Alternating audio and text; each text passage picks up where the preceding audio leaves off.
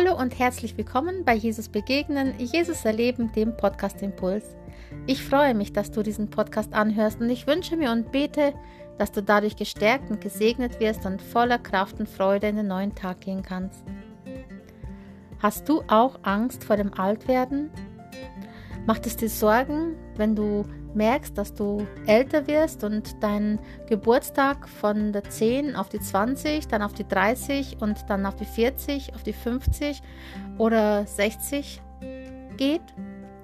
Hast du auch Angst, dass du viel zu viele Falten bekommst, dass du irgendwie auf dem Abstellgleis landest und zu nichts mehr zu gebrauchen bist? Immer wieder höre ich schon von jungen Menschen, dass sie mir sagen, boah, 30, das ist ein schreckliches Alter. Und viele, die legen tatsächlich einen Trauertag ein, wenn sie 30 werden. Das konnte ich in meinem Leben nie verstehen. Ich war immer froh, dass ich älter werde und war auch froh, als ich 30 wurde. Weil 30 war für mich so ein sehr schönes Alter. Es sagte mir oder war für mich persönlich so, ich bin nicht mehr so jung, dass ich meine, dass ich bin ein Kind oder auch nicht jugendlich, aber ich bin auch noch nicht älter in dem Sinn, sondern ich bin einfach mittleres Alter und das hat mir sehr gut gefallen. Doch wie oft höre ich tatsächlich von Menschen oder vor allem von Frauen, dass es ihnen schwerfällt, älter zu werden. Das Gefühl, nicht mehr so attraktiv zu sein, das Gefühl, vielleicht mal hier oder da eine Falte zu bekommen, das Gefühl, vielleicht ein paar Kilo zuzunehmen und vielleicht gar nicht viel dagegen machen zu können.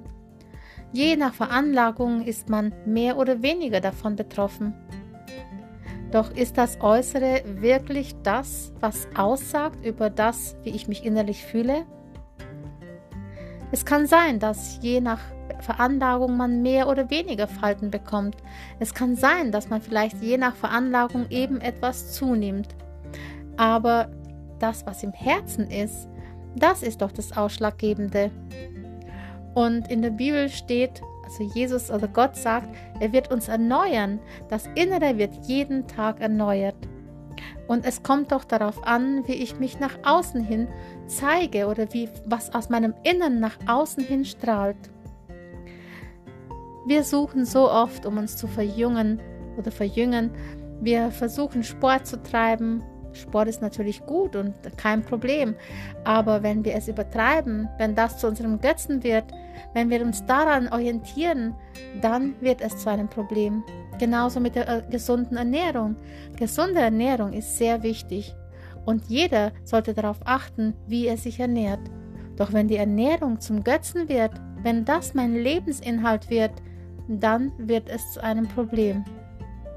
Genauso ist es auch mit vielen anderen Dingen, mit Schönheits-OPs, mit Cremes, mit Schminke und mit vielen, vielen anderen Dingen, die uns immer wieder so beeinflussen oder so vereinnahmen können, dass sie mehr Zeit für uns oder mehr Zeit von uns in Anspruch nehmen, als es vielleicht notwendig wäre all das, was wir da tun, egal ob es Sport ist, egal ob es die Ernährung ist, egal ob es sonst irgendetwas in einer Richtung ist, uns jung zu halten, wird da zum Problem, wenn es mehr Zeit in Anspruch nimmt als Gott.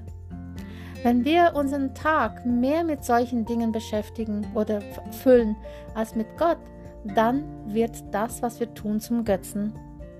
Und wir können uns eigentlich trotzdem, obwohl wir so viel versuchen, keinen Tag im Leben verlängern. Wir können unser Leben nicht selbst erzeugen, wir können es nicht erhalten, wir können es nur versuchen, gut zu leben, aber wirklich erhalten können wir es nicht.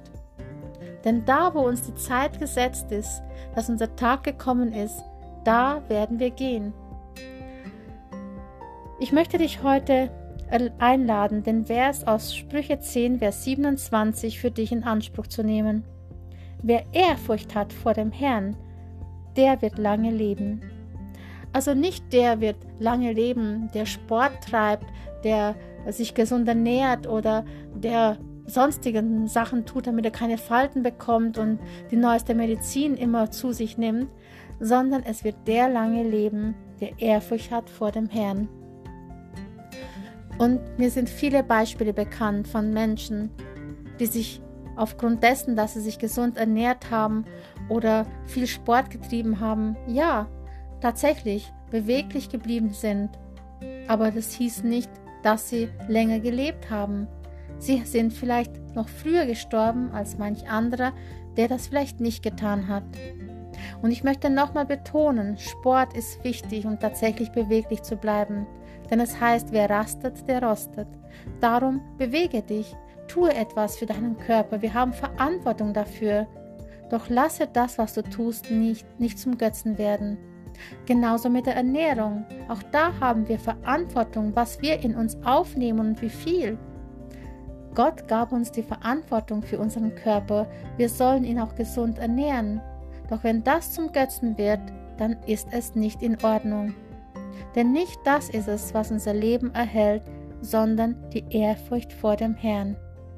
Natürlich können wir durch total falsche Ernährung und Vernachlässigung unseren Körper auch ja schaden oder ihm vielleicht nicht Gutes tun, indem und das dazu dann oder dass das dann dazu beiträgt, dass wir vielleicht an Herzinfarkt oder Schlaganfall oder anderen Dingen oder Diabetes erkranken.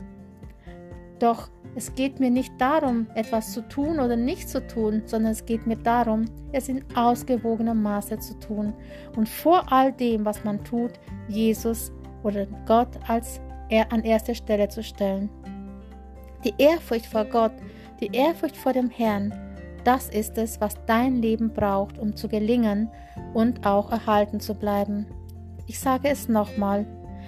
Wer Ehrfurcht vor dem Herrn hat, der wird lange leben. Und ich möchte dich da einladen, heute zu prüfen, wo stehst du, was ist dir wichtig und wo ist deine erste Priorität in deinem Leben. Ist es der Sport, die Ernährung oder irgendetwas anderes, womit du versuchst, dich schön und fit und gesund zu halten? Oder ist es Jesus?